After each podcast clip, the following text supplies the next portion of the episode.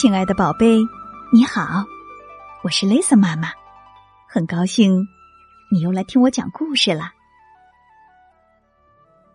有一个叫威斯利的小男孩，他和文明社会格格不入。他不喜欢披萨和汽水儿，也不愿意像别的男孩那样剪一个新潮的发型。他没有朋友，却有一大堆欺负他的人。可是有一天。他建立了一个威斯利王国。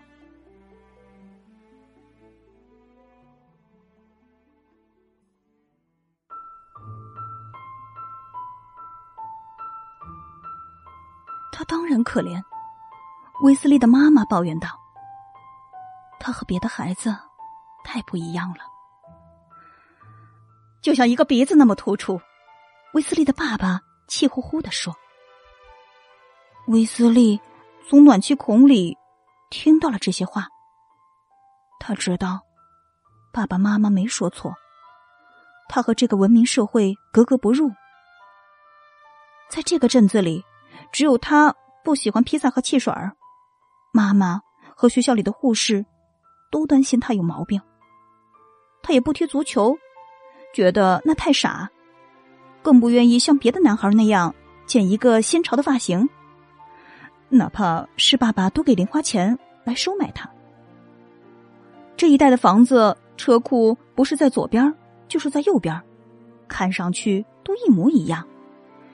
只有威斯利幻想更有创意的房子。他没有朋友，却有一大堆欺负他的人。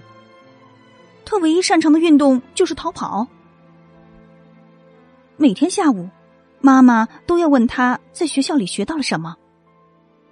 星期三，他回答：“风把种子带到了很远的地方。”星期四，他回答：“每一种文明都有自己的主要农作物。”星期五，他回答：“这学期结束了，我得好好想一个暑假研究课题。”跟平时一样，爸爸咕哝着说：“你肯定会用到那些知识。”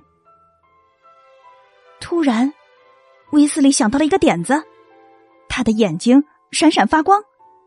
爸爸说的对，他确实可以运用这星期学到的知识，来做一个卓越的暑期研究课题。他要种他自己的农作物，建立他自己的文明。第二天早上，他在自家的花园里挖了一块地。那天晚上，一阵风从西边吹来，呼呼的穿过树林，吹得窗帘啪啪响。威斯利没有睡觉，他在听风声。风已经在他的土地上撒下了种子。五天之后，第一批幼苗冒了出来。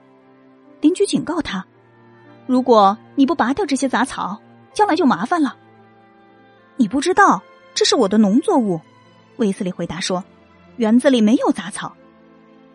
这一带的居民都沿袭古老的传统，除了番茄、豆子和球芽甘蓝，从来不种别的东西。”威斯利不知道自己的土地上长出来的是什么，他期待发生奇迹。这些植物长得太快了，很快就高过了他的膝，高过了他的腰。它们看起来都一样。威斯利翻遍了植物图鉴，也没查出来它们究竟是什么。威斯利的邻居问他：“他们是番茄、豆子，还是球芽甘蓝？”不是，威斯利回答。植物结果了，开始是黄色，渐渐的变成了洋红色。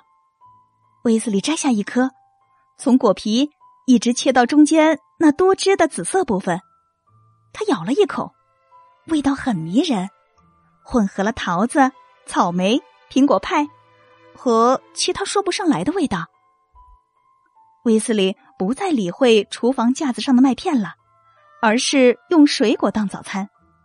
他把切成两半的果皮晒干当杯子，自己做榨汁机，整天喝果汁。他拔出来一棵植物，发现根上长着很大的块茎。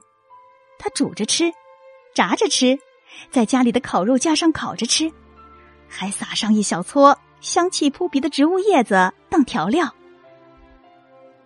照料这些作物真是热得要命的活儿，为了防晒，威斯利用植物的皮给自己编了一顶帽子。他再接再厉，又设计出了纺纱车和织布机，用植物柔软的纤维织了一件宽松的长袍。长袍穿起来很舒服，能反射阳光，还有各种各样方便的口袋，不像牛仔裤又重又扎人。他的同学原来都嘲笑他，现在却慢慢的好奇起来。威斯利只好勉强同意他们用旧来捣植物的种子榨油，不过每人每次只能捣十分钟。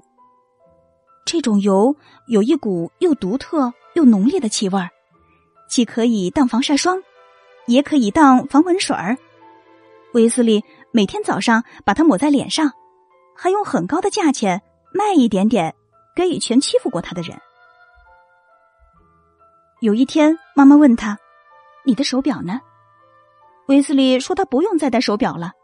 他这样看时间，用植物的茎做日晷，把一天分成八个时段，正好是花瓣的数目。他采用新的计算方法，同样以八为进位。他将他的领土有这么多创新的基地，命名叫威斯利王国。”威斯利对传统的运动没兴趣，他自己发明新游戏。他用植物的各个部分做器材，发明了好几种一个人玩的游戏。孩子们看得羡慕死了。威斯利明白，玩的人越多，就越能发挥他的智慧。于是他又发明了可以让同学们一起玩的游戏。这些游戏的规则多种多样，计分方法也很复杂，孩子们常常出错。可他总是很耐心的和他们一起玩。八月的天气特别炎热，威斯利在自己王国的中央搭了一个平台，在上面睡觉。夜里，他吹着用细枝做成的笛子，一边消磨时光，一边眺望天空，给星座重新命名。威斯利的爸爸妈妈发现他比以前精神多了。妈妈说：“这么多年来。”头一次看到他这么快乐。威斯利带他们参观了威斯利王国。爸爸问他：“这种植物叫什么？”威斯利不知道他们的名字，但从一开始就叫他们莎莎，因为他们的叶子在微风中会发出沙沙声。他还用同样的方法给他新发明的布料、游戏和食物起名字，创造了一套完整的语言。威斯利把木炭粉和植物油混合在一起当墨水儿，效果不错。作为暑期研究课题的最后一件事儿，他用这种新墨水儿和自创的八十个字母，记录了创建威斯利王国的文明史。九月，威斯利回到了学校，他再也不缺少朋友了。